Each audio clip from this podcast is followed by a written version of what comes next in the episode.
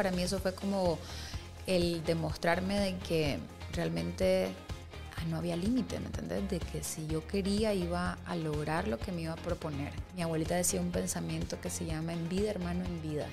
Sí. Te habla de que no te esperas hasta que la gente se muera para decirle que la querés. Si vos no estás fuerte emocionalmente, em, las cosas que se te puedan atravesar te van a volcar, ¿me entendés? Y ha sido una curva de aprendizaje porque sí se me han cerrado muchas puertas. Claro, como nadie conocía el proyecto. Claro. El amor que las mujeres le están dando a mujer que trasciende es la determinación, la inspiración y la motivación para no detenerme. Eso es 180 Podcast con Gabriela Benevid. Este podcast llega a ti gracias a HD Audiovisuales Nicaragua. Bienvenidos a un episodio más. Este es un espacio creado para compartir vivencias, motivación, testimonios, fe, entrevistas y mucho más. Empezamos.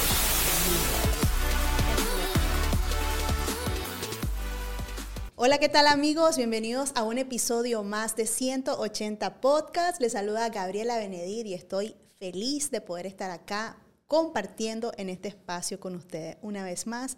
Volvimos a nuestro set de antes porque me siento más cómoda, estamos con la mesa y hoy quiero darle la bienvenida a mi queridísima Gertrudis Cuadra, consultora de comunicación, cofundadora de 13 Estudio y creadora de Mujer que Trasciende. Bienvenida, Ger, ¿cómo estás? Bien, y vos, Gaby, muchísimas gracias por la invitación y por el espacio. Claro, contenta de, poder estar acá, me dice la Gertrude, porque sos vos, voy. Sí. Porque vos me vas, me vas a papachar, dijiste. Totalmente, totalmente. La verdad es de que me da un poco de nervios eh, el poder hacer este tipo de cosas, porque normalmente mi trabajo siempre es detrás de, digamos, de todo el proceso, de todo lo que desarrollo. Y si he tenido la oportunidad de estar en espacios de comunicación, siempre es hablando de proyectos o eventos en específico. Entonces, esta es primera vez. Pero hoy vamos a conocer a Gertrudis. ¿Quién es Gertrudis? ¿Cómo ella? Algunas cosas que la han marcado en la vida. Y cae bien bonito porque, eh, como decía vos, vos sos creadora de proyectos, de ideas, ¿verdad? Y entonces siempre estás detrás de esos proyectos, dándole una identidad, una creación. Ahorita terminamos recientemente un retiro que preparaste de un proyecto que tenés personal, que luego vamos a contar cómo se desarrolló. Okay. Y cae súper bonito porque ya terminamos el retiro, fue súper rico poder vivir todo eso, una experiencia única, pero viviendo hoy eso no es que siempre lo tuviste en la cabeza, sino que en el camino hubieron ciertas cosas que vinieron poniendo una inquietud en tu corazón. Eh, ¿Cuáles han sido, Ger, algunas de las cosas que te han marcado en la vida para poder ser una mujer tan determinada como, como lo sos? Muchas gracias por eso, ¿verdad? Con la determinación. Em, si nos pone, las, las, cosas que más me han marcado desde mi infancia eh, es la, la, separación que tuvieron mis papás cuando yo tenía nueve años más o menos. Nosotros, bueno, yo nací en Costa Rica y nosotros vivíamos allá. Y ellos se separaron y todo el proceso de la separación de ellos para mí fue bastante duro. Yo creo que eso también te, te determina qué carácter querés tener, ¿verdad? ¿Cómo te querés enfrentar? Entonces me salió mucho el lado protector.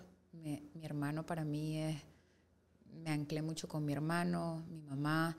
Eh, mi papá lo, me parezco un montón a mi papá, entonces también fue algo muy duro porque tuve esa separación, ¿verdad? Ese, ese no estar con él todo el tiempo. Entonces, ya ahora, pues mis papás se reconciliaron y están juntos, ¿verdad? Después de llevaron un proceso. Yo creo que toda relación lleva un proceso y uno aprende de que no hay que de que hay que respetar cada pareja. Cada pareja es un mundo y yo creo que eso ya ahora con la edad y con, con todo lo que uno viene desarrollando y estudiando y con las sesiones con el psicólogo y todo, te ayuda a verlo. Ese es uno de los momentos que me ha marcado.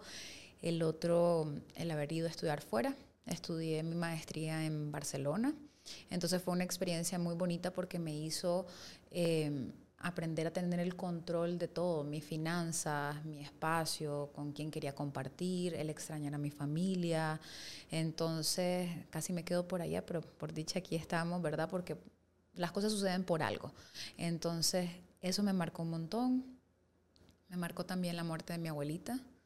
Y eh, hablando, y hablando de, ese viaje antes de que, de que menciones lo de tu abuelita, eh, ¿cuáles fueron las, cosas que más te movieron en tu, ya en tu etapa eh, empezando a ser adulta, verdad? ¿Cómo, cómo fue?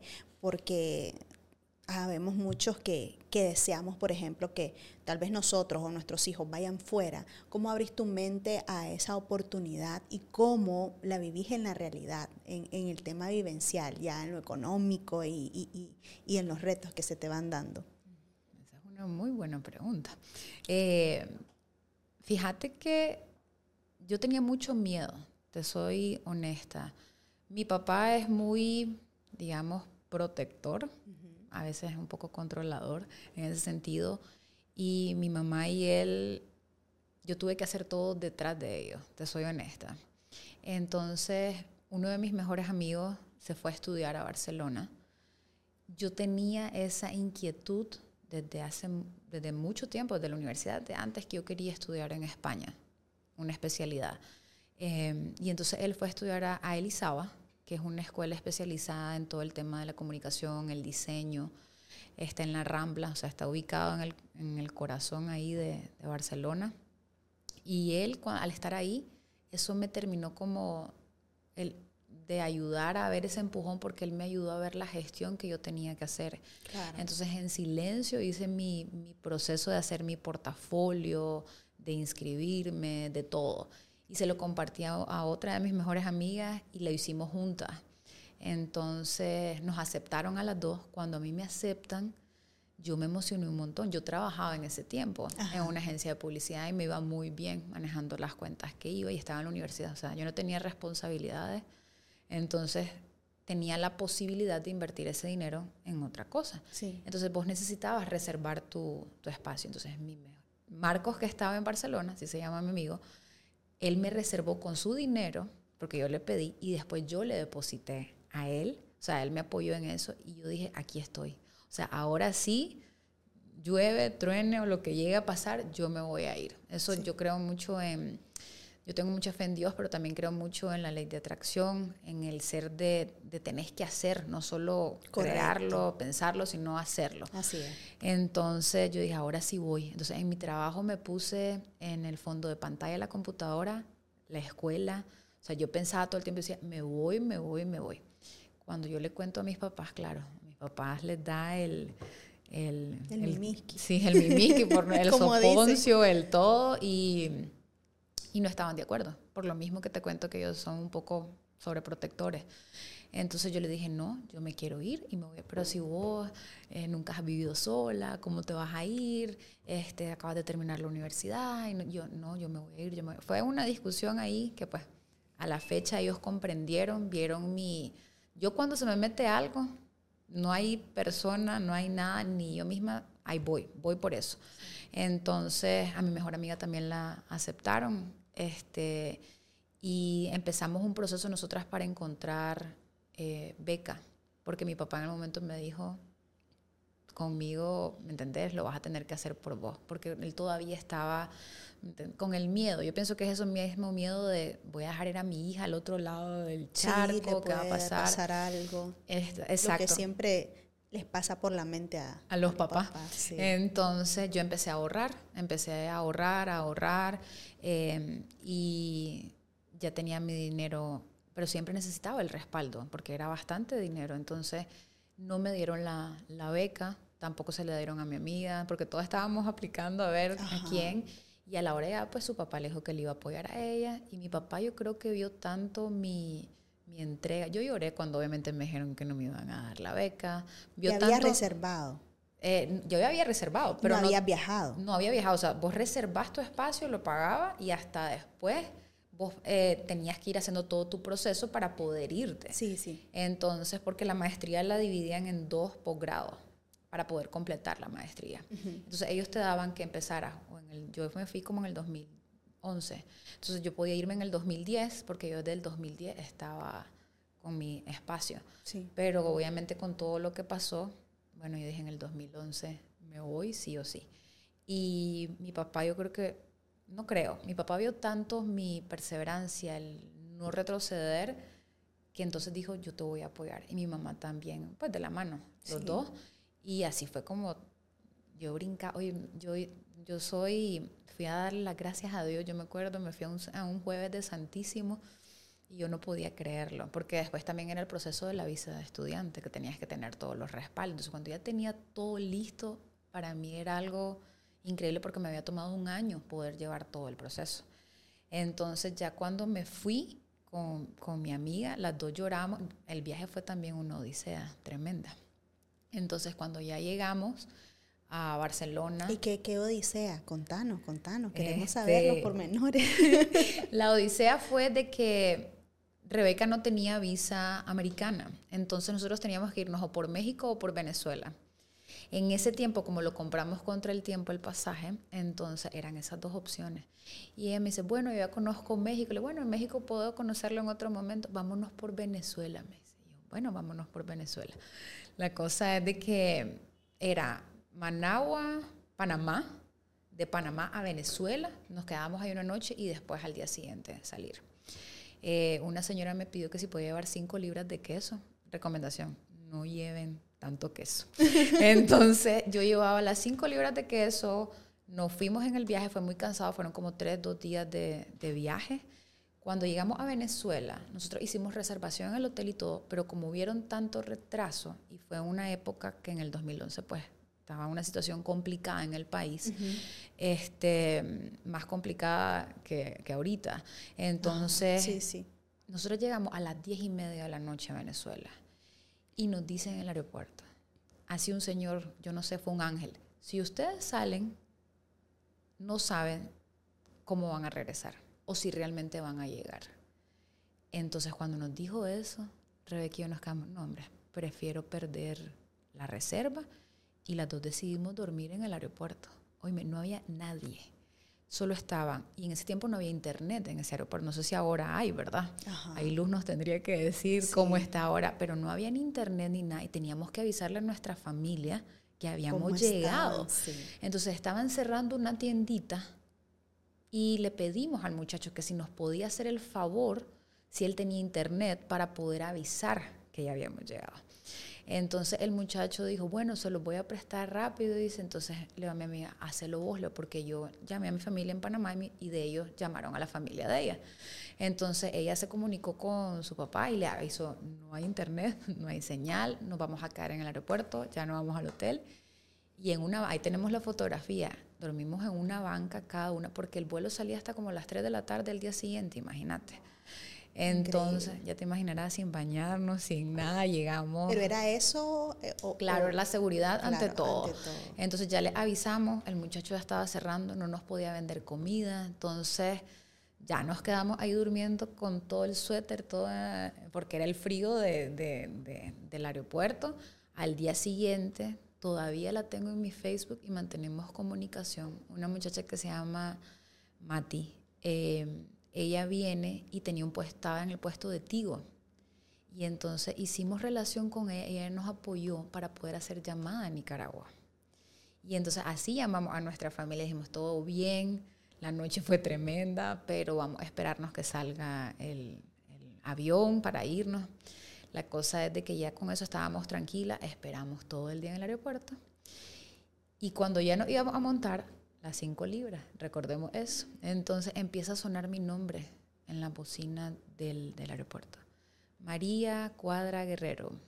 La llamamos a la parte de abordaje y yo, pero si todavía no nos montamos. Y Rebeca, ¿qué pasó? Yo no sé. En eso veo unos, de, unos hombres vestidos de, de militar con sus chalecos y todo y con perros que me llegan a traer y yo santísima Trinidad, ¿qué es esto? Y entonces la cosa es de que yo, ¿qué pasó? No, encontramos algo no, eh, que queremos saber si es bueno o no y en su maleta. Y yo en ese momento, vos sabes, con el cansancio que va a estar pensando en las cinco libras de queso.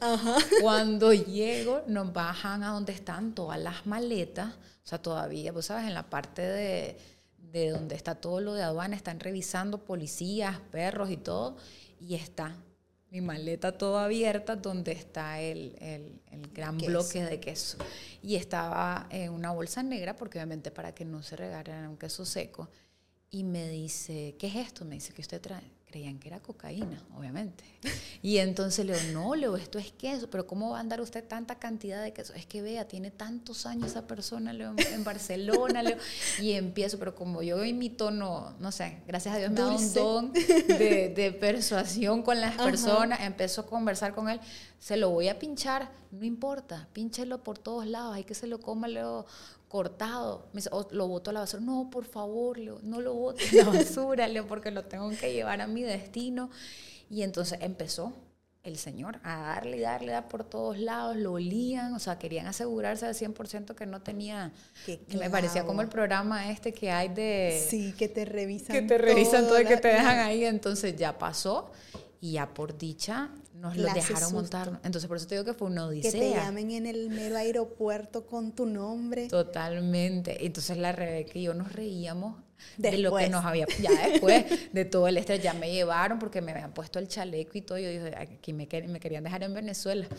Y ya nos montamos. Y, ah, y después de Venezuela era Alemania la otra. O sea, imagínate cuántas. Tenían que pasar otro. Otra todavía. Y después de Alemania ya llegamos a Barcelona. ¿Y en Alemania no te llamaron por el queso? No, no. Ya, ya ahí ya no, ya porque habíamos pasado todo lo que había que pasar y pasé durmiendo todo un día cuando llegué, porque claro, el cansancio, el, el, no bañarte, el no comer bien, entonces todavía. Entonces Rebeca y yo lloramos cuando vimos Barcelona desde la ventana porque no podíamos creer que aparte de que había sido todo un proceso antes, todavía el viaje había sido como había sido. Sí, todo una odisea y, y, y ver la foto ante tus ojos lo real, lo cumplieron y llegaron al destino que querían y, deseaban. Totalmente. Entonces para mí eso fue como el demostrarme de que realmente ah, no había límite, ¿me entendés? De que si yo quería iba a lograr lo que me iba a proponer. Entonces ese fue como, ya había tenido como pequeñas señales de que eh, tenía esa determinación, pero eso fue como ya mi, mi como mi maestría, totalmente de que lo logré. Y ya estando allá, obviamente mi papá y mis ahorros, yo buscaba cómo hacer un presupuesto al mes. Y fíjate que a veces me escondía 10% en un calcetín, el otro en otro calcetín. Pero esa era como mi manera mía de lograr encontrar un, mi espacios para manejar mi dinero, ¿me entiendes? Aparte de lo que tenía en la cuenta del banco. Y fíjate que funcionaba, porque si alguien necesitaba, yo prestaba. O al final, si yo también necesitaba, ahí haces una familia. Yo quiero muchísimo a mis amigos que hice en Barcelona porque son tu familia. Y mi grupo era el 80% latino. Entonces, ¿Y de qué nacionalidades habían y cuántos eran? Eran de Argentina, bueno, son, porque están, eh, había de Argentina, Panamá, Brasil, Ecuador, México, este, nosotras que éramos las nicaragüenses siempre se reían un montón de nuestros dichos, porque o sea, tenemos dichos de todo.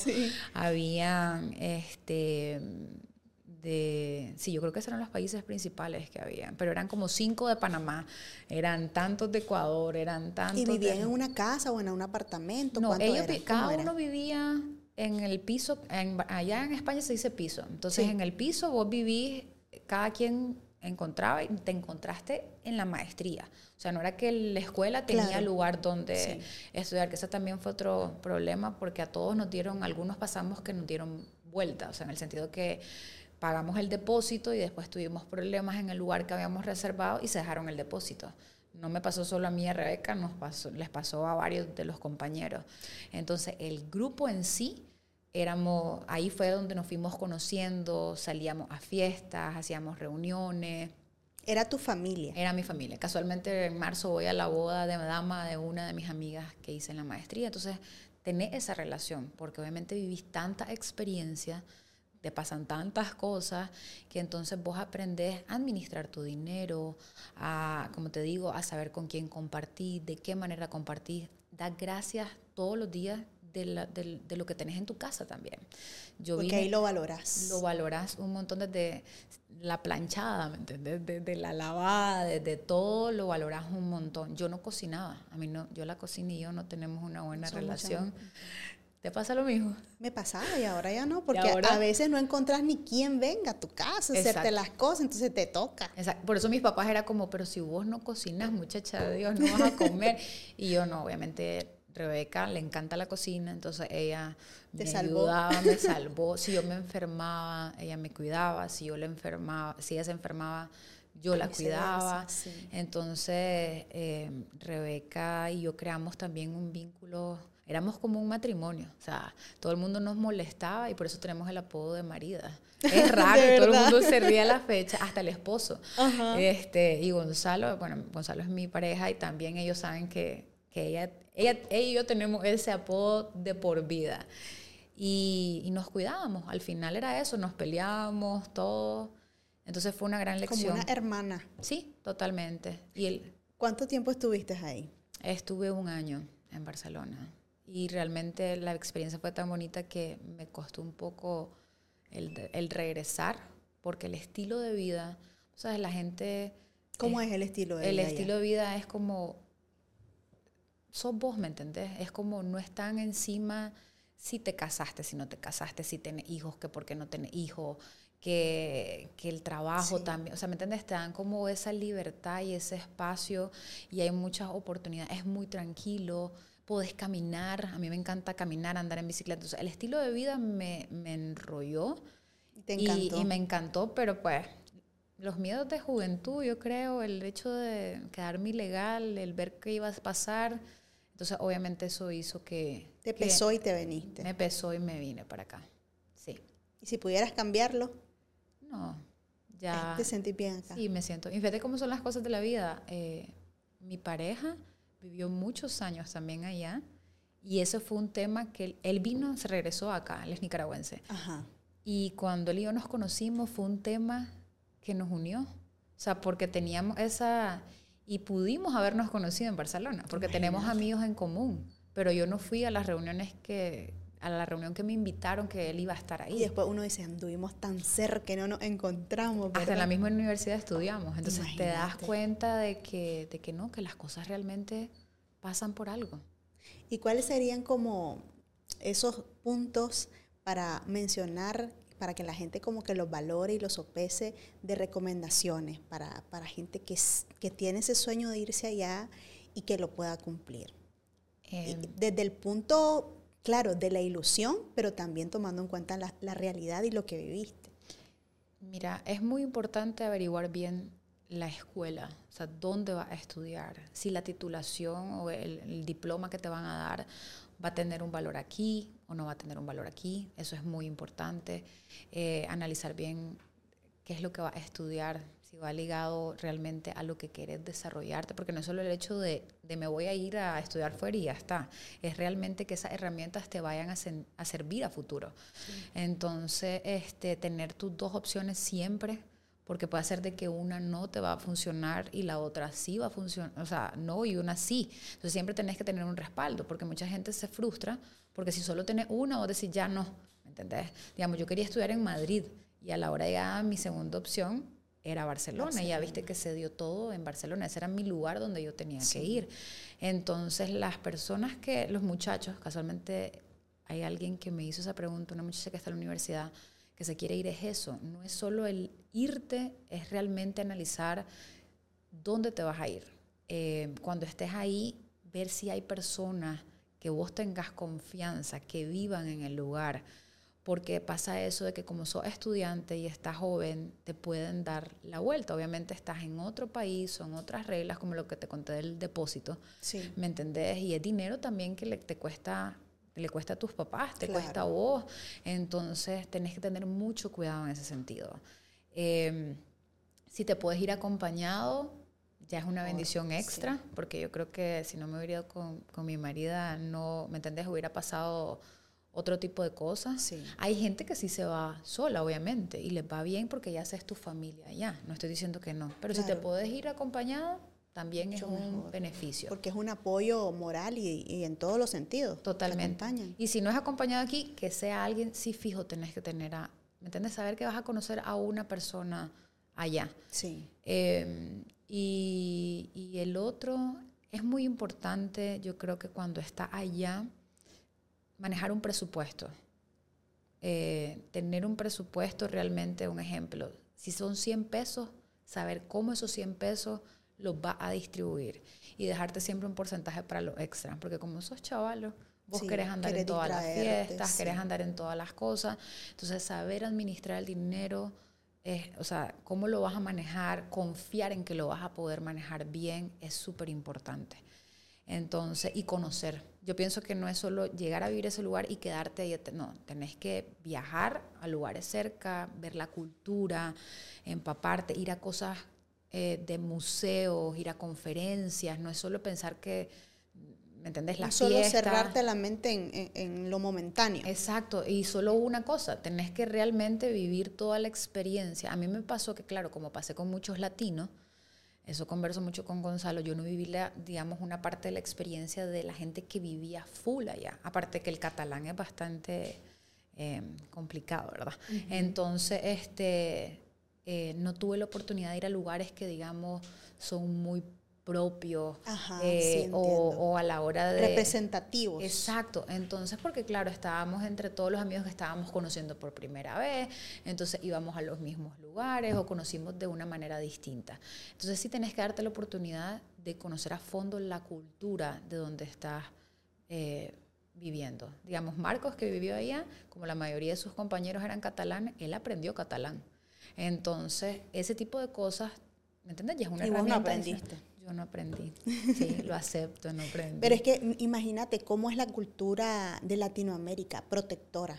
Sí, Porque entre los latinos se quedaron ustedes y se sentían bien y era su zona segura y no salían de ahí. totalmente. No, y es que, mira, te voy a dar un ejemplo. Una compañera mía catalana, nosotros le invitamos a ir a, a- a una reunión y estábamos empezando y la primera respuesta es no. Porque, pues, sabes, el, el europeo es muy franco, que yo Sí. creo que aquí tenemos un problema con eso, que si yo te digo, Te mira, Gaby, no quiero ir con vos hoy, te quedas como, ¿y qué le pasa a la JER? Porque no quiere ir Ajá, conmigo hoy. sí. En cambio, ahí me- nos dijo, mira, yo tengo mi grupo de amigos, ustedes necesitan hacer su grupo de amigos, no quiero ir con ustedes. Claro, en el momento vos estás llegando y te Claro. estás a, a- a- como, como Pero así es la realidad. Pero así así es la ellos. realidad. Entonces la cosa es de que ella se unió a nosotros como a dos, tres actividades. Hasta me dio mi primera vuelta en moto esa amiga. Y, y ella compartió con nosotros hasta que ya nos conoció en clases, hasta que ya vio, y era como te digo, dos, tres cosas puntuales. Entonces yo creo que por eso también entre nosotros nos, como que nos acuerpamos bastante, porque vos sabes, los latinos somos puro amor, pura alegría. Nuestro decano gozaba con nosotros, que en paz descanse, falleció en el tiempo del COVID, fue algo que me, me llegó muy duro. Él reía con nosotros, él se involucraba, y él era catalán igual, pero él, él gozaba de las locuras de, de, De todo- todos los latinos, sí. Qué bonito. Sí. Y bueno que lo compartas porque a veces uno se queda con estas anécdotas con solo tu gente cercana. Entonces Sí. este espacio nos va a permitir que más gente escuche tu experiencia, que también lo ayuda como para tener un norte. O sea, esta generación quiere volar, Sí, quiere vivir la experiencia. sí. No porque eh, tengas los recursos económicos, sino que por vivir la experiencia, por ver más allá y después vemos, o sea, si ¿Qué nos pasa? toca trabajar, no- trabajamos y, y- y eso es bonito y, y también bonito saber todo lo que viviste, la realidad, no solamente la ilusión de quería ir, sino que lo que viviste. Entonces, Ger, eh, prácticamente ustedes pagaban sus, sus estudios, no, no tuvieron beca de absolutamente nada y es caro. Mira, yo creo que ahí depende de la escuela que seleccioné. La mía, digamos que considero que no es cara, es un término medio. Ajá. En ese tiempo estaban como en 8 mil euros, más o menos, pero vos lo podías pagar Al año. en dos tandas, ¿no? Eran en dos tandas. Y vos reservabas con 300 euros en ese tiempo. Ok. Eh, y ahora O no. sea, 8 mil euros costaba la maestría. Ajá, exacto. Más los 300 de, de, la, pues, de la reservación, más o menos por ahí. Más de- los gastos. más los gastos que vas a vivir y todo. vivir y todo. Entonces, Y eh, te da tiempo de trabajar. Mira, ellos tenían un programa si vos querías hacer práctica, pero era ya decisión tuya, porque te ponían muchos peros también. Entonces, mm. pero sí te daban como alternativa, no te pagaban. O sea, allá le dicen becario, ¿me entendés? Si querés participar en algo de eso, era contado el lugar que te podía dar 50 euros, 100 euros. Entonces también eh, vos te pones a valorar, bueno, este, hay gente que sí entró a hacer prácticas, conozco dos, que tres amigos que fue, a algunos no le fue bien, a otras sí se quedaron un tiempo allá, pero igual le pagaron, o sea, se quedó ahí un montón de tiempo y eran los 100 euros que le pagaban y así ella pues completaba con lo que era venezolana. Eh, de Venezuela también había bastante, ya me acordé. Y ella era de Venezuela, entonces ella completaba su, su, digamos, su presupuesto del, del, mes. Tuve una amiga de Argentina que cuando ella tenía su presupuesto que le mandaba a su papá, entonces cuando ya se lo acabó, se lo acabó antes de que terminara la maestría. O sea, fue que el papá le dio, tenés este es todo el dinero de la maestría, vos administrarlo. Claro, en el momento te vuelves loco, que eso muchachos, hay que tener cuidado, no volverse loco con el presupuesto. Tenés que cambiar tu chip inmediatamente a la moneda a donde te vayas a, estudiar. Entonces, este, ella le pasó que se fue a viajar, que pasó, entonces se quedó sin presupuesto. Entonces, ella lo que entró fue a, hacer mesera de una pizzería. Y ella llegaba cansadísima a las clases y decía, muchachos, es que tengo, ya cuando el papá se dio cuenta, ya el papá le jaló la oreja y ya después fue esa otra historia. Sí.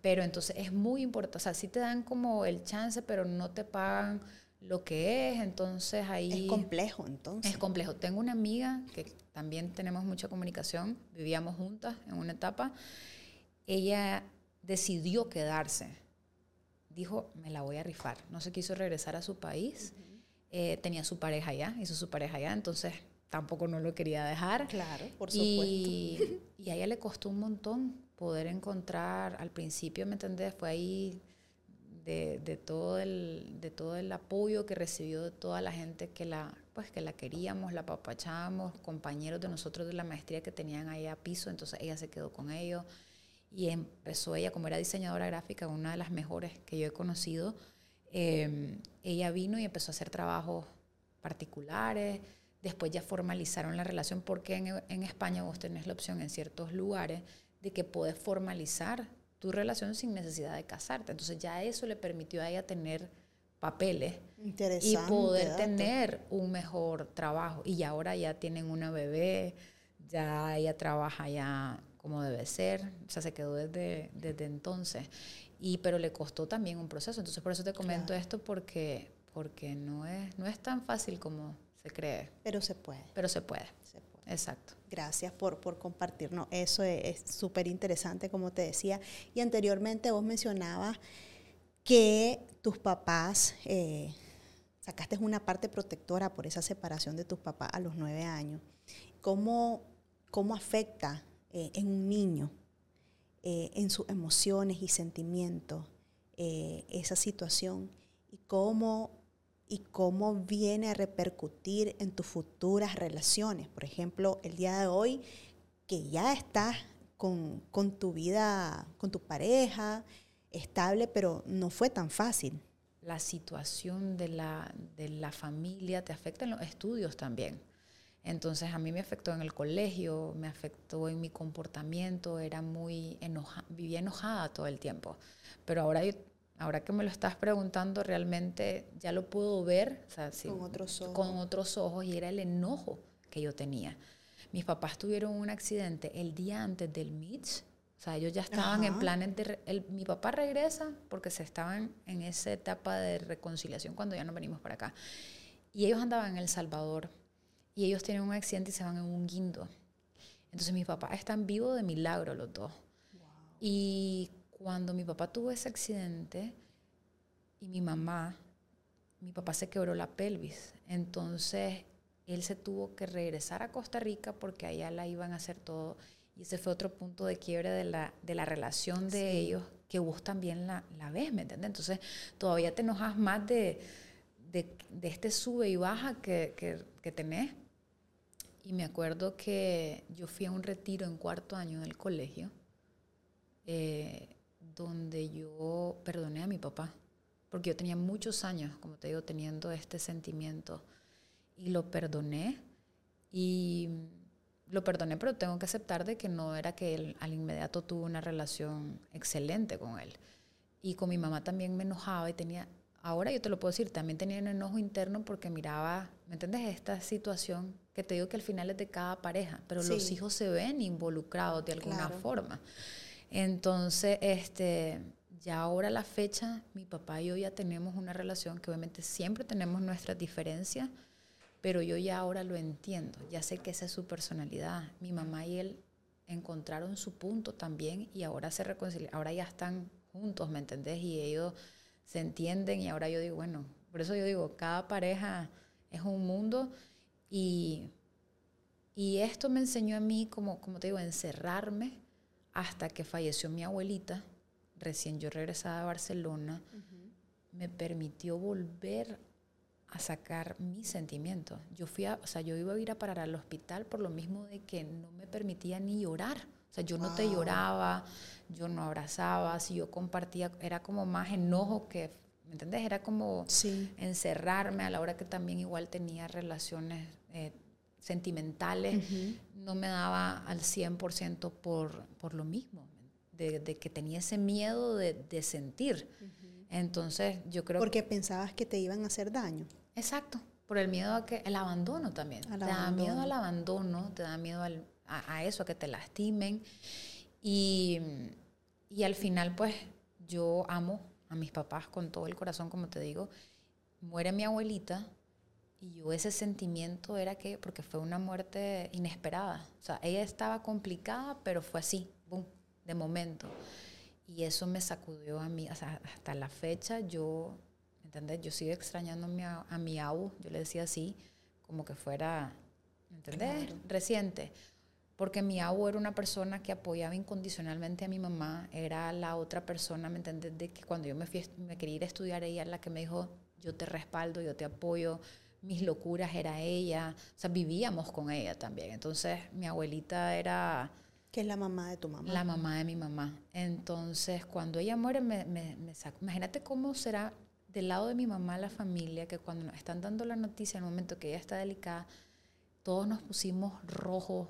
O sea, nadie podía sacar la emoción que teníamos. O sea, no es solo porque lo viví por la, digamos, la separación de mis papás, sino que si te das cuenta, como dice Amanda, yo lo he aprendido también con Amanda, todo también viene de un trasfondo. Claro. Y del lado de la familia de mi mamá son bastante, cuidan mucho qué es lo que comparten a nivel de sentimientos de llorar, de, de todo. Nos cuesta como expresarnos en la totalidad.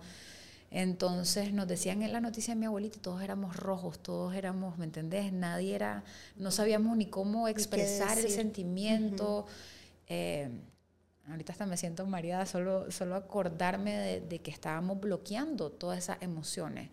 Y cuando ella fallece, mi hermano y a mí nos tocó acompañar a mi mamá, ella murió en el hospital, ir a sacarla al hospital y ver a mi mamá en ese momento con mi abuelita, ¿me entiendes? Ahí yo dije, ¿te soltás o te soltás? Sí.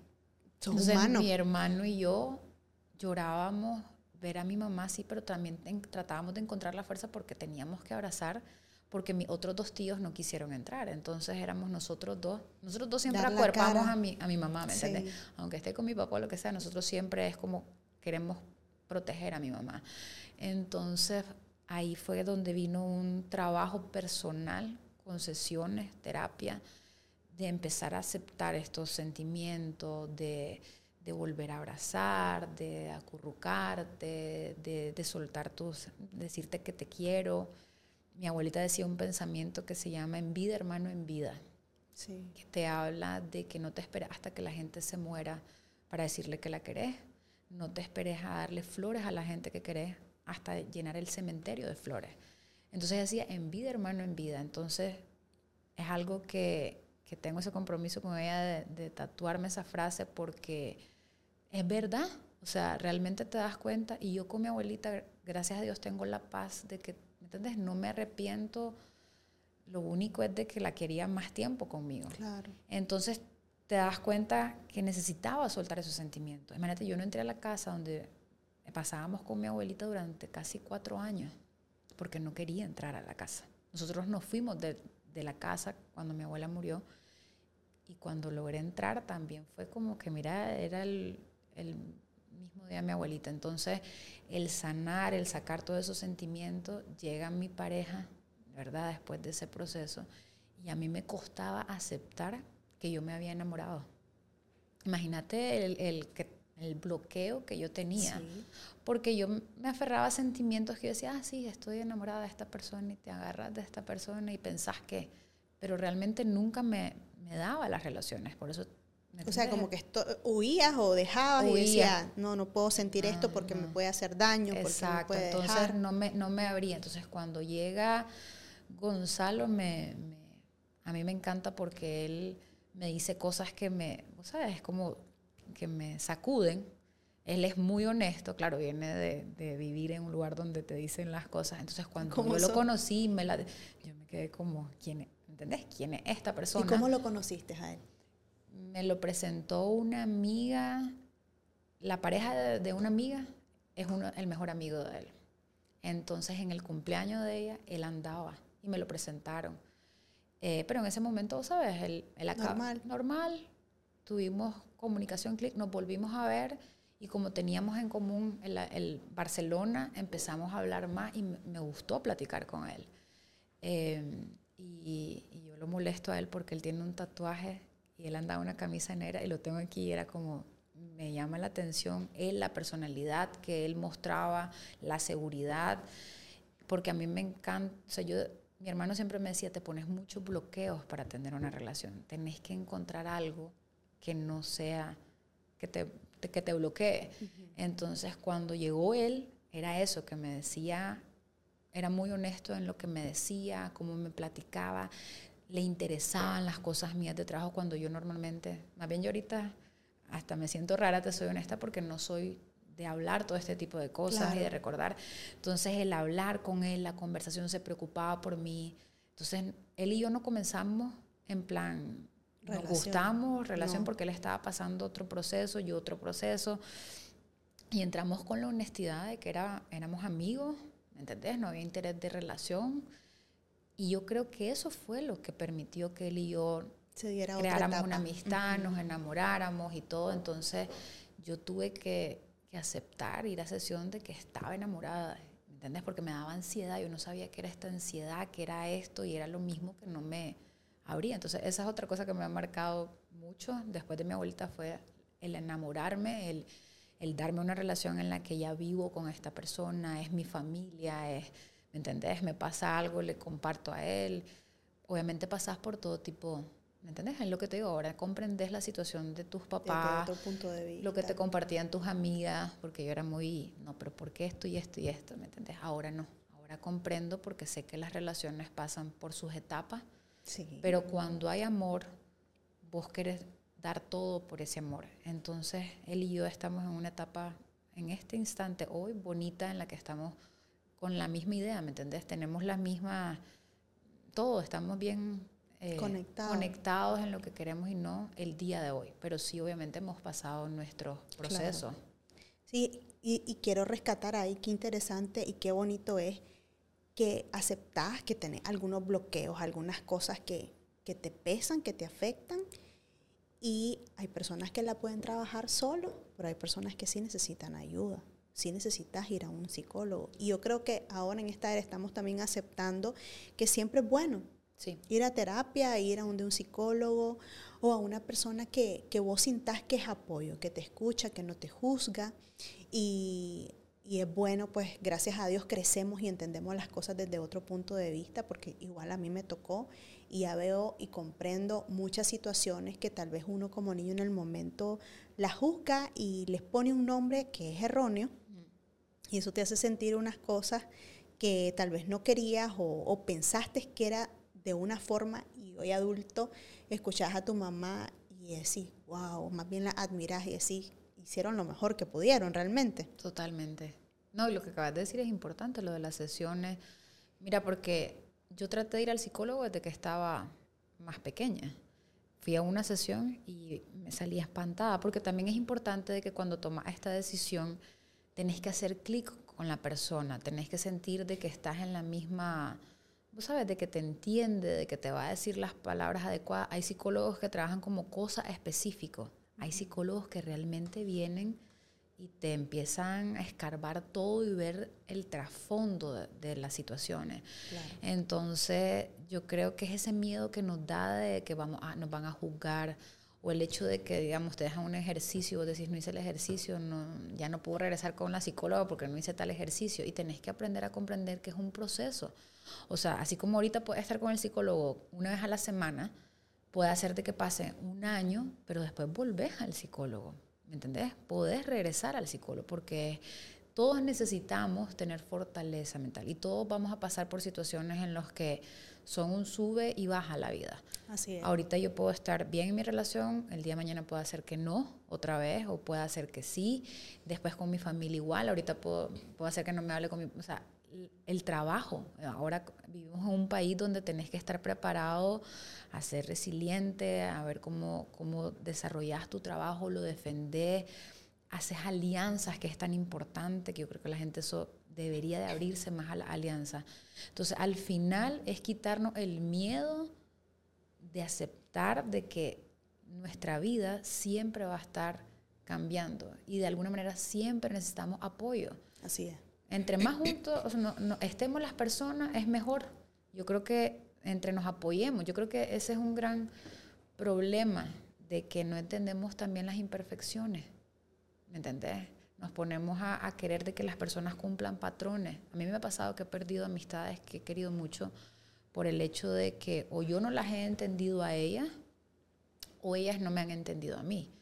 Y el haber trabajado y el estar ¿me entendés? Metida en el hecho de, la fortaleza mental y todo esto, de ver todo tu interior, sanar, te das cuenta que tenés que entender y comprender a las personas como son. Así es.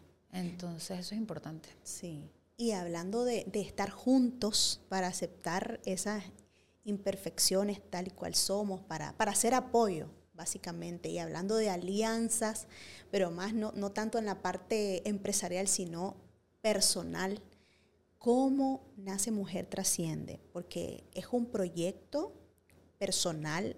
Vos en este momento eh, creás proyectos, sos cofundadora de Tres Estudios, que le da vida a proyectos, la identidad, le da nombre, eh, la parte creativa y te manejas bien ocupada, pero en medio de toda la ocupación y de todo el esmero que le pones a cada proyecto de tus clientes, encontraste un espacio para crear Mujer que Trasciende dirigido para mujeres. ¿Cómo nace este, este espacio? ¿Cómo, ¿Cómo, nace prácticamente en tu corazón? Eh, con Tres Estudios tenemos, ahorita este mes de septiembre cumplimos 10 años. Entonces, nosotros ya tenemos, digamos, yo ya tengo las herramientas de crear, como acabas de decirlo, proyectos de impacto social que generen experiencias positivas, que generen crecimiento. Desarrollábamos muchos proyectos para nuestros clientes principalmente. El único proyecto propio que yo venía trabajando desde hace mucho tiempo con 3C em, era para niños, pero el, resto eran de mis clientes, o eran para universitarios, o eran para los colaboradores, pero para mis clientes. ¿Qué pasa? Que en el 2020 yo paso por una, todo ese año fue un año duro emocionalmente eh, por muchos motivos. Entonces yo pasé ansiedad, eh, me daban muchos dolores de cabeza, lloraba por cualquier cosa, o sea, realmente era depresión, pero yo lo identifiqué hasta después, yo solo sentía que me dolía la cabeza, que pasaba con ansiedad, que el trabajo, que mi relación, que todo, ¿me entendés? y seguramente te pesó mucho porque Estábamos hablando que de 2020 tenemos, teníamos dos años de pandemia ya. Totalmente. un año adelantado del camino de la pandemia y, con ella realmente la ansiedad y la depresión. Totalmente. Y, y, ¿me entendés? Y te afecta en el trabajo, la relación, lo que vayas pasando. Y más si vos no estás fuerte, es lo que te digo, por eso es tan importante el trabajo interno. Sí. Si vos no estás fuerte emocionalmente, eh, las cosas que se te puedan atravesar te van a volcar, ¿me entendés? y trabajar desde la codependencia, todo eso que, que, sabes, el control, que querés controlar las situaciones, que querés estar bien. Entonces, porque vos no podés cambiar a nadie, tenés que cambiarte solo vos. Entonces, eso te va desgastando. Entonces, yo emocionalmente no estaba bien. Ese fue mi punto ya de quiebre.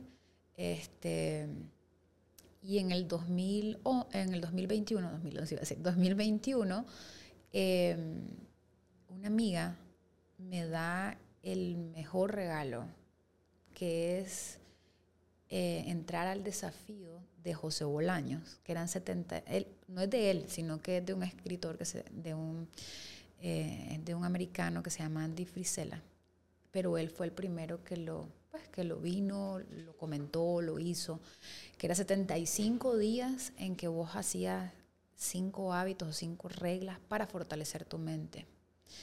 Em, entonces, entre ellos estaba leer, hacer ejercicio, ¿me entendés? Un montón de cosas. Y estaba en un grupo que casualmente está Amanda. Em, yo por eso la conocí. Mira cómo se va alineando todo. Entonces, em, entré a este grupo y ese grupo me dio como un empujón muy fuerte. Y el tener la determinación, porque es lo que te digo, cuando se me mete algo, dije, si yo voy a meterme a esto, y más que yo le dije a mi amiga, gracias por este regalo eh, le dije a Mirna y, entré los 75 días. Gonzalo fue el primero que me dijo, yo te apoyo este, a que estés. Mi hermano, después mi papá y mi mamá no lo entendían y después todos empezaron a animarme porque entramos 88 personas creo y terminamos como 20, porque es duro, son 75 días en que no puedes fallar algo. Pero eso me ayudó a empujarme a salir del hoyo en el que yo estaba. Y de la mano yo tenía amigas eh, como Mariana, Mariana y yo trabajamos juntas, ¿verdad? Que también me apoya mucho con Mujer que Trasciende y es, eh, es partner de este proyecto. Sí. Em, estaba pasando ya por una situación complicada, tenía amigas cercanas que estaban pasando por otras situaciones y me compartían y yo estaba ahí para ellas y ella de alguna manera también tengo amigas que a mí me apoyan cuando yo he pasado por situaciones complicadas. Entonces te das cuenta que vos siempre necesitas tu red de apoyo. Yo dije, ¿por qué no? Yo dije, necesito hacer algo que sea para la mujer. Y le comenté a mi hermano, que es mi socio, mi, mejor amigo, mi todo en ese sentido, y les necesito que 13 me apoye y necesito que 3C sea parte de esto, de uno de los proyectos. Y me dijo, claro que sí. Entonces 3C, eh, Mujer que Trasciende es un proyecto de, de 13 estudios, ¿me entendés? Creado por mí, pero es parte de, la empresa.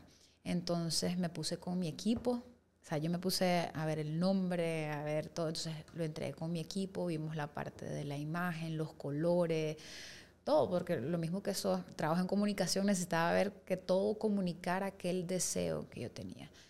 Y era crear esta comunidad para mujeres donde tengamos la misma visión y comprendernos de que no vamos a estar bien todo el tiempo, pero podemos trabajar para estar bien, podemos dar el tiempo para estar bien. Entonces, hace en marzo vamos a cumplir dos años del próximo año donde empezó este proyecto. Eh, y el primer foro fue con 20 emprendedoras, que igual en mi equipo, entre C, me ayudaron a buscar a las 20 emprendedoras, se les mandó un correo y ellas como, ¿para qué me están invitando? ¿Qué es esto? Entonces nosotros se llama Mujer que Trasciende, pero como invitábamos a través del estudio, entonces ellas ya iban como, vos sabes, más tranquila porque ¿qué era esto? Eh, mis clientes me han apoyado en, en, en las ideas que nosotros vamos creando y se los presenté a una, a una clienta que cree mucho en esto de apoyar a las mujeres y logramos tener todo el financiamiento para el foro para que fuera totalmente gratis. Entonces, mi plan era ese año crear foros para emprendedoras eh, para que fueran. Y tenía herramientas de trabajo. Pero el primer foro a mí me dio un punto de partida, que lo conversé con Luis y con Mariana, que era que los testimonios que estaban dando las mujeres. Por más de que vos entres a trabajar de finanzas, de emprendimiento y todo, las mujeres, en sí las personas, pues, pero estoy hablando de estos círculos que estábamos creando, necesitaban hablar, necesitaban contar su experiencia. El testimonio de una señora a mí me marcó, lo recuerdo, lo puedo contar mil veces, donde ella contó, dijo, gracias por este espacio. No sabía qué era, no sabía qué venía, dice, pero la verdad de que me ha encantado, vuélvanme a invitar. Em, y contó de que ella había perdido dos hijos, de que no se podía ver al espejo, nos contó todo su testimonio. O sea, yo lloré, lloraron todas las que estábamos y te das cuenta ella fue como un punto de decir, ahora yo no voy a soltar esto. O sea, si ya probé hacerlo, pase lo que pase, yo tengo que seguir con este proyecto. Entonces, a raíz de eso empezamos, Mariana y yo, a ir a conferencia. Fuimos a la conferencia de Nadia Abado antes de irse. Eh, la última. Que la última que hizo, que estaba impresionante, eran 600 personas, creo yo, o más. Entonces, Fuimos a la conferencia de ella, fuimos a la conferencia de Tania también Hurtado que habló de este tema y vi la importancia, o sea, la gente, todos tenemos esa necesidad, pero es el miedo. Si no voy acompañada, no voy. O qué hay, dónde hay. Después fui al evento de Francela, que también yo admiro mucho el trabajo que ella viene haciendo desde hace muchos años. Y fue donde te vi la primera vez. Mira cómo son las cosas de Dios. Yo pienso que cuando vos querés hacer un cambio, cuando vos querés hacer algo bueno o lo que sea a nivel personal o profesional, Dios te va alineando y el universo con las personas con las que tenés que, que enlazarte, trabajar, unirte. Y yo ahí te vi por primera vez. Entonces fui esa, yo llegué tarde porque andaba trabajando en una finca, llegué con botas de gorra y todo, pero yo llegué a ese evento. Y ya estaba Mariana, estaba también Vanessa, que, que que es la, la persona que también hizo una intervención en, el simposio. Claro, claro. Y estuvimos eh, nosotras y disfrutamos un montón el evento. Yo en lo particular, bueno, ya había escuchado a Tania, a Elaine, estudié con Elaine un año, ya la conocía desde el colegio, la Elaine. La Ela para mí sabía que iba a tener el éxito que tiene ahorita. Ella es muy congruente y yo la admiro mucho. Ya la conocía a ella, yo no te conocía. A Zaida tampoco la conocía, pero no estuve la oportunidad de escucharla primero. Pero vos me me cautivaste, te lo tengo que decir. Tenés eso, esa mirada que, que envuelve, Gaby. Tenés una mirada como, como, ¿me entiendes? Me veo como reflejada en tu mirada y tu tono es tan, te apapacha. Entonces me gustaste un montón y me quedé con esa idea, pero ya viste, la vida nos volvió a encontrar y aquí estamos.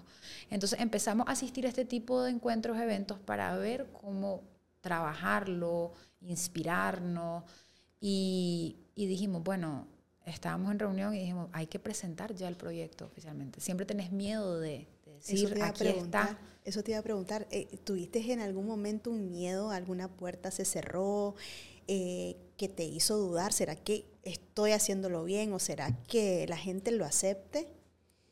Todo el tiempo, todo el tiempo. Vos tenés, siempre vas a tener miedo, pero si no lo haces, y, y ha sido una curva de aprendizaje porque sí se me han cerrado muchas puertas claro, como nadie conocía el proyecto, aquí es complicado. Si no tenés un portafolio o algo que esté detrás de vos, es como, qué locurita me está inventando esta muchacha, ¿verdad? Entonces yo, pero como era, muchos de, los clientes eh, de lo que se logró con el simposio fueron amigos que han sido mis proveedores a lo largo de estos 10 años que me dijeron, ahí te voy, digamos, y le conté, él tiene la empresa de sonido y todo esto. Sí. Eh, él, yo le tengo un cariño enorme, le dije, Loy, mira, tengo este evento así, así, pero mira, no tengo, no tengo presupuesto ahorita grande, no te preocupes, contá conmigo. ¿Cuándo? Fecha, decime, está. Eh, Jerry, él se encarga de todo el tema de, de, de poner tela, de instalar lona. Entonces, Jerry, fíjate que sí, así, no sé qué te preocupes, contá conmigo. Em, tenía festiva Carlita, eh, veníamos trabajando con Carlita y ya le conté, también se sentó conmigo y ya ella me dijo, trabajemos de esta manera y me apoyó también. Entonces, esa es una familia que también vas creando. Entonces, sí. obviamente, a cuerpo el hecho de estas, estas relaciones que vas creando, clientes de nosotros que dijeron, vamos a invertir en las colaboradoras, eso también fue una camita, ¿me entendés?, de protección, porque cuando nosotros decidimos lanzar la marca, eh, dijimos, bueno, queremos que nadie esté en el primer simposio. yo quería también que nos acompañaran otras mujeres, pero por agenda ellas no pudieron, porque yo tuve que cambiar la fecha varias veces, por lo mismo que no encontraba ese apoyo. Yo primero toqué una puerta para, para el apoyo de, de Nadia y me lo cerraron así rotundamente, me dieron larga, que no sé qué. Y a la hora de llegada eh, llegó ¿me entiendes? Llegó Celeste ahí como un rayo de luz. Con Mariana lo vimos, Mariana tenía el contacto, le presentamos la propuesta, eso fue en enero, creo. Y ella nos dijo, sí, en febrerito por ahí. Ahí hablé con nadie. Yo con nadie venía hablando desde hace meses. Que yo le dije, yo quiero que vos estés en mi evento de Mujer que Trasciende. Yo creo que la pobre pensaba que era ya locuritas mías o que no se iba a poder porque ya llevábamos meses que yo le decía sí, no, sí, no, sí, no, porque es un presupuesto arduo, o sea, es un presupuesto grande y aún así nosotros lo, lo acoplamos. Y, y esa fue una edición grande, o sea, tuviste lindas personalidades, tanto en su trayectoria como seres humanos, que aportan, eh, y fue un montón de mujeres que estuvieron ahí, fue... ¿Cuántas tuviste? ¿Cuántas mujeres asistieron? Eran eran seis, si no me equivoco, porque con Amanda ya habíamos conversado. las invitadas, ¿cuántas, Por ¿cuánto público? Ah, yo creí que las que habían hablado eran más de 200 mujeres. Yo te soy honesta, tuvimos en el momento, bueno, Lilia que tiene experiencia en esto, claro. Nadia también tenía experiencia, porque nosotros como, claro, 13 nosotros hacemos eventos para nuestros clientes. Entonces vos tenés la tranquilidad de que vos le montás el evento, pero son eventos de tus clientes, van a llegar sus invitados y todo. Ellos se encargan de eso. Era nuestro primer evento que vendíamos una entrada. Entonces, yo te acepto de que yo no tenía, nosotros como, como empresa y yo a nivel personal no tenía experiencia en eso. Y ahora ya sé que la gente deja comprar las entradas a última, hora. Que no hagan eso. no hagan eso, sí. que le va a dar algo a la Gertrudis. no, porque le pasó de que muchas mujeres les tuvimos que decir que no. Sí. ¿Me entiendes? Porque yo. Porque te preparas. Exacto, porque nosotros nos pusimos una meta. Eh, Elian, nos apoyó igual también. Elian, Elian es del Holiday Inn. Ella es la gerente general ahora. En ese momento ella era la de mercadeo.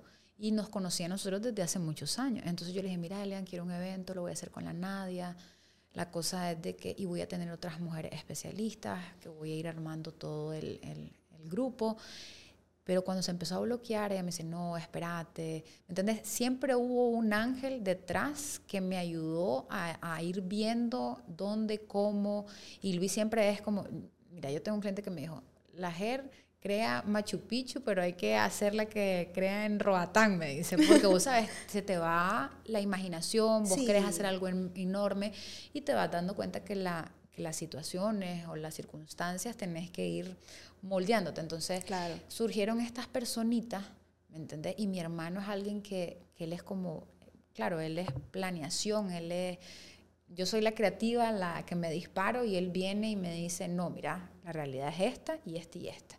Porque yo quería realmente volar, yo me imaginaba algo, si así fue bonito, o sea, imagínate, mi mente todavía estaba más trabajado, pero pero dije, bueno, si Dios me presenta la oportunidad de trabajarlo de esta forma, apapacharlo y, y aceptarlo. Entonces, eh, hubieron siempre estos ángeles detrás que me apoyaron en mover la fecha. El Holiday me apoyó, me, en, ¿me En el trato, en todo, cómo lo iba a armar, eh, por la relación. Por eso te digo que 13 era, era mi, mi sombría para este proyecto, porque ya teníamos esa experiencia. Porque yo creo que si no hubiéramos tenido esa experiencia, hubiera sido todavía más compleja la situación o tal vez no me hubiera animado a hacerlo de la manera que lo hice o lo hubiera hecho de otra forma.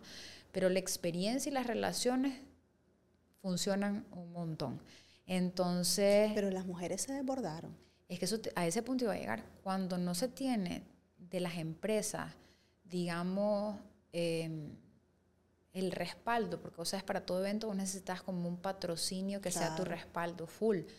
Eh, Flor de Caña, y esto no, no estoy haciendo mención pagada ni nada, pero estoy mencionando las marcas que realmente creyeron en el momento, que fueron Flor de Caña, que fueron La Lash y todas estas empresas que participaron, Memoria Films, que me llamó él y me dijo, mira, todos, ¿me entendés? Todos de alguna manera ustedes se comunicaron conmigo, o sea, hubo mucho apapacho también de personas que yo no contaba o no me imaginaba. Pero cuando no hay un, un respaldo, bueno, dije yo, no importa, mi hermano me lo dijo, no importa, 13 me dice, te va a respaldar, pase lo que pase. ¿me entendés? Y yo lo vi con los socios, con la parte contable. Y yo dije, ah, bueno, ya estoy respirando, porque no había un apoyo de empresa a nivel económico. Cuando nosotros lanzamos esto, eh, bueno, ya uno a Lilia, que fue un ángel también en este simposio, apoyó, empujó todo ella. Paola me dijo que sí, a pesar de que tenía ese día su lanzamiento de su libro. Increíble ese gesto de la Paola. Sí, porque dice que mucha gente le dijo que cómo, la, que cómo lo iba a hacer si tenía esto. Entonces le agradezco un montón a ella que me dijo que sí. Amanda, que ya la teníamos a la pobre loca desde de, de, meses porque ya ella había participado en foros gratuitos, ella había donado su tiempo. Entonces yo quería que Amanda estuviera. Este, y. Eh, eh, Vanessa es una persona que ella es especialista en, en todo el tema de productividad, en manejo de tu tiempo. Y también yo quería que conocieran talento nuevo, las mujeres. Y ese punto me gusta, me gusta eso del talento nuevo. Sí. Porque no todo el mundo te da esa apertura. Exacto. Entonces hay empresas, hay canales, hay muchas cosas que, en, eh, sí, empresas para puestos o para presentadores o lo que sea, cualquier talento que vos le querrás poner. Pero no, no siempre las personas en sí, porque son personas las que ocupan estos puestos, se dan la oportunidad de darle un chance a un nuevo talento, a una nueva cara. Entonces, me encanta que le dé esa oportunidad a la gente de un nuevo talento, porque también vos ves qué es lo que puede aportar ese ser humano, porque al final eh, la intención es la que más cuenta.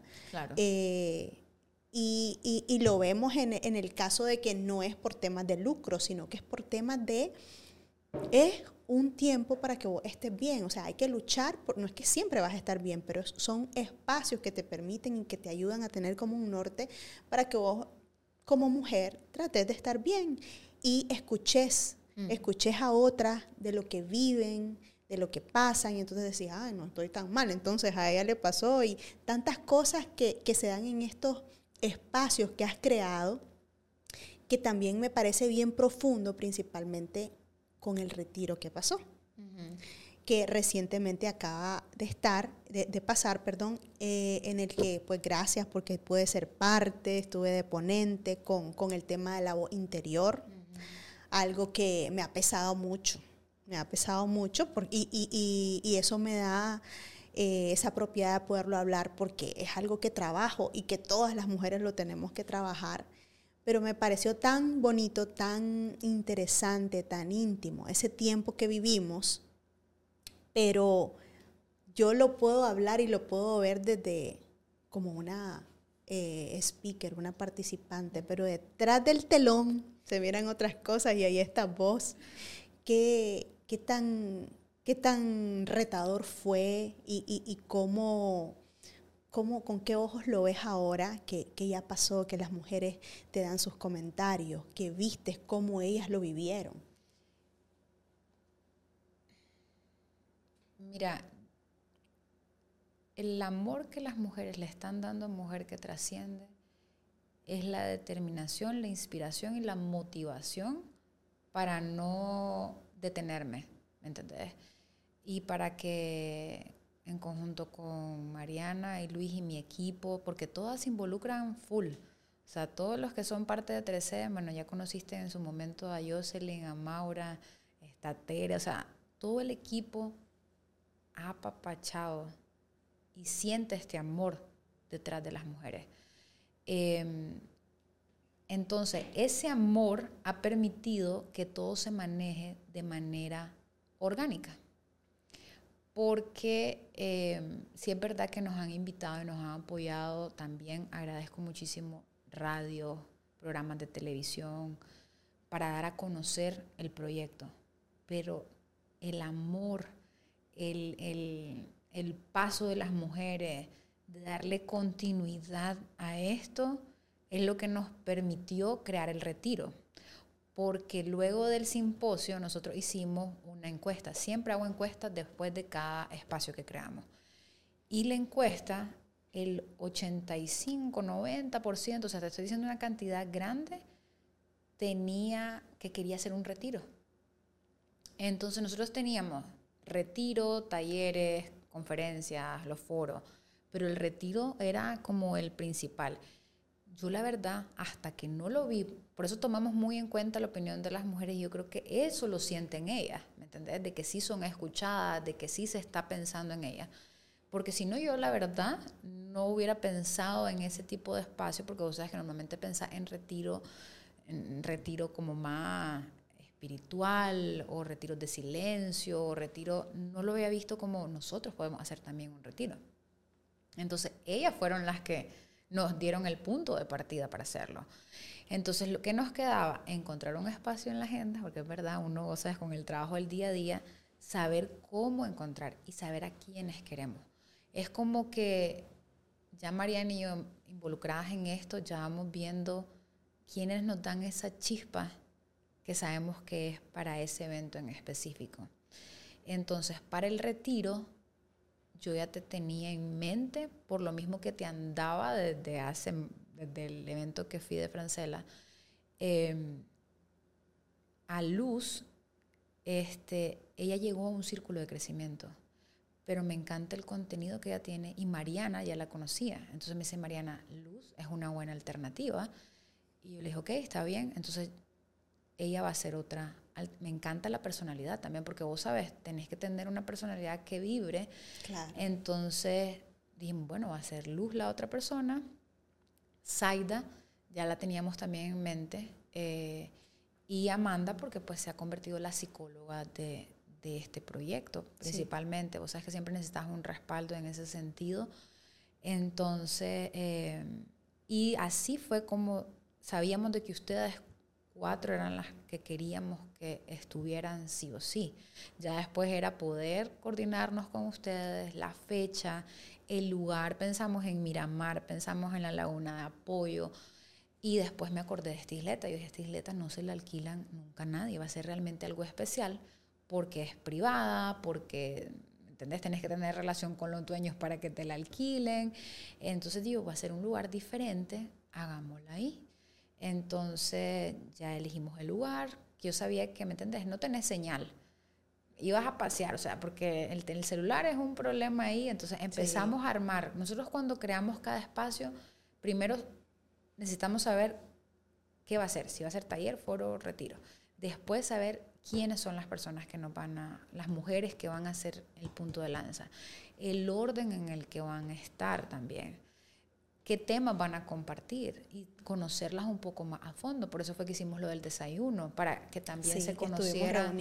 Exacto, para que también se conocieran y todo. Este, en eso Amanda nos da siempre el empujón porque Amanda siempre nos decía, yo Amanda trabaja en base a lo que no es como que ya tiene en el archivo y saca de su archivo, sino que ella va, depende de lo que ella escucha, arma su tema.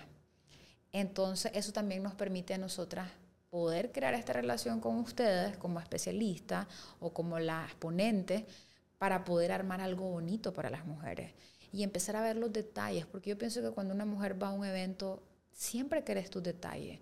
Siempre querés que piensen en vos. Entonces dijimos, bueno, un retiro es el hecho que no te preocupes si vas a manejar.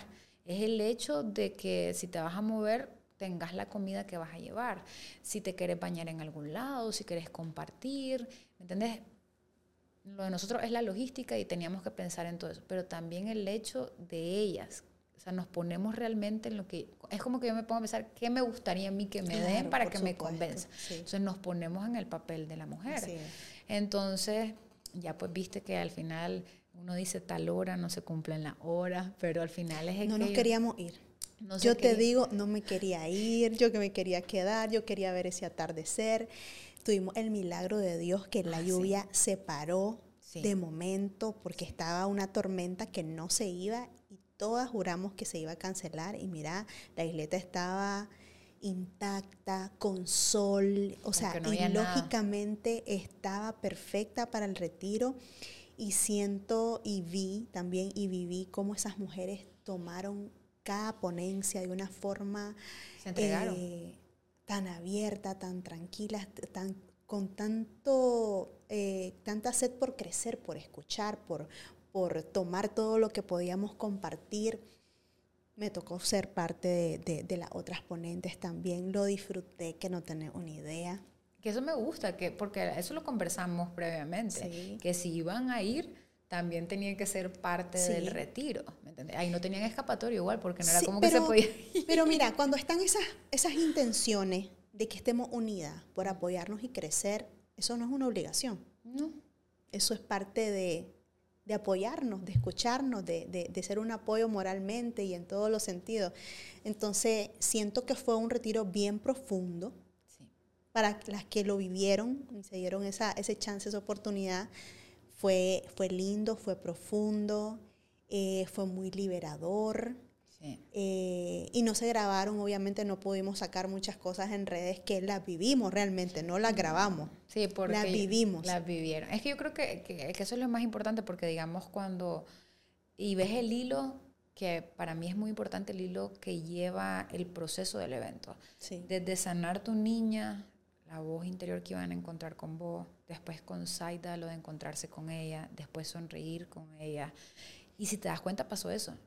Yo, yo, o sea, yo me emocioné con lo de encontrar a mi niña. Hay gente que lloró con esa parte. Hay gente que jamás había escuchado esa, eso. Exacto, que se vio por primera vez, eh, porque era eso de, de, ver a esta niña que es verdad que nos acompaña todo el tiempo, y entonces después venís vos, eh, que yo te comentaba que uno de, lo, de, lo, de los de, la, de, los testimonios era que vos ayudaste a verla más compasiva, a encontrar esa voz, la, la, que es lo mismo que te digo tu tono. Es que, ya te dije, tenés un don que tenés que compartirlo con sí, todo el mundo. No, yo sé. Este, y después el hecho de, ya Saida viene con más electricidad. Si te das cuenta, ya, ya almorzamos, ya relajamos, necesitábamos el... Lo bueno es que lo armamos en conjunto. Sí, fue, quedó perfecto Exacto. todo el programa y, y no, y quiero felicitarte y animarte para que lo siga haciendo. Prácticamente este espacio es para prácticamente para conocer el ser humano que está detrás, que estuvo detrás, aparte de todo el equipo que es un apoyo porque un proyecto no se hace solo. O sea, hay un montón de gente detrás de, de vos que también tienen las mismas intenciones que tuyas y se siente, se nota, se vio. Yo que estuve ahí eh, en los dos lugares, ¿verdad? Como ponente y como también participante a recibir. Y no, pues felicitarte, Gertrudis, por, por este proyecto, porque alterno al trabajo que uno desarrolla, también tenés que hacer algo que hay una espinita ahí que vos decís, que me falta hacer algo, algo que me hace feliz, algún compartir, algo, algo social en el que te puedas est estar involucrada y también ser feliz en eso. Yo, por mi lado, aunque soy asesora patrimonial, tengo este espacio y, y me encanta y, y, lo disfruto mucho.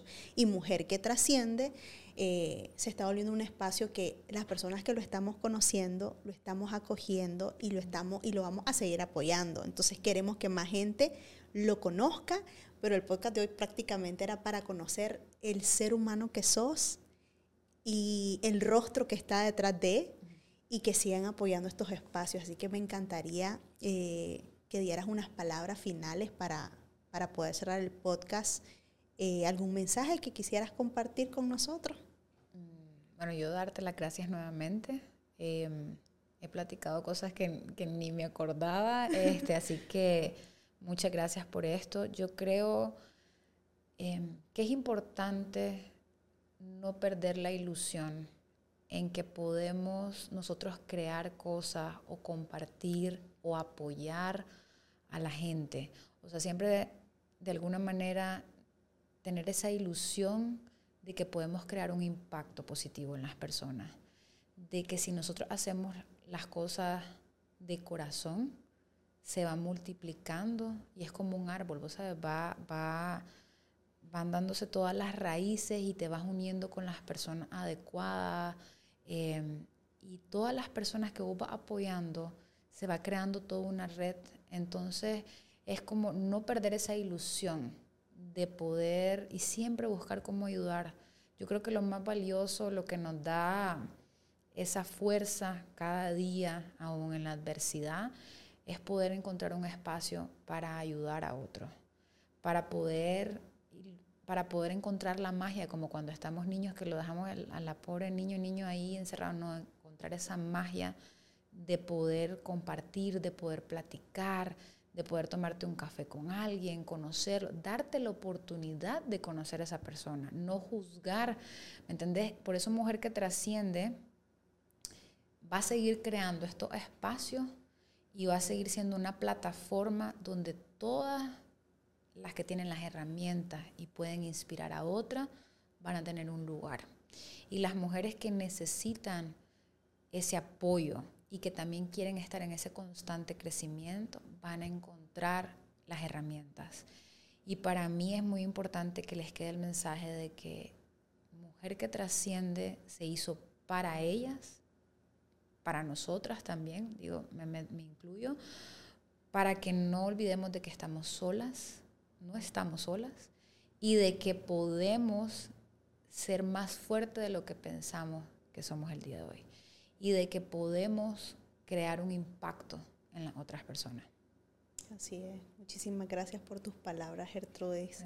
Eh, gracias por, por haber abierto tu corazoncito a nosotros y contarnos un poquito más acerca de vos. Gracias a todos ustedes por habernos acompañado. Esperamos que les haya gustado la historia de hoy, que les sea de mucha inspiración y nos vemos en un próximo episodio.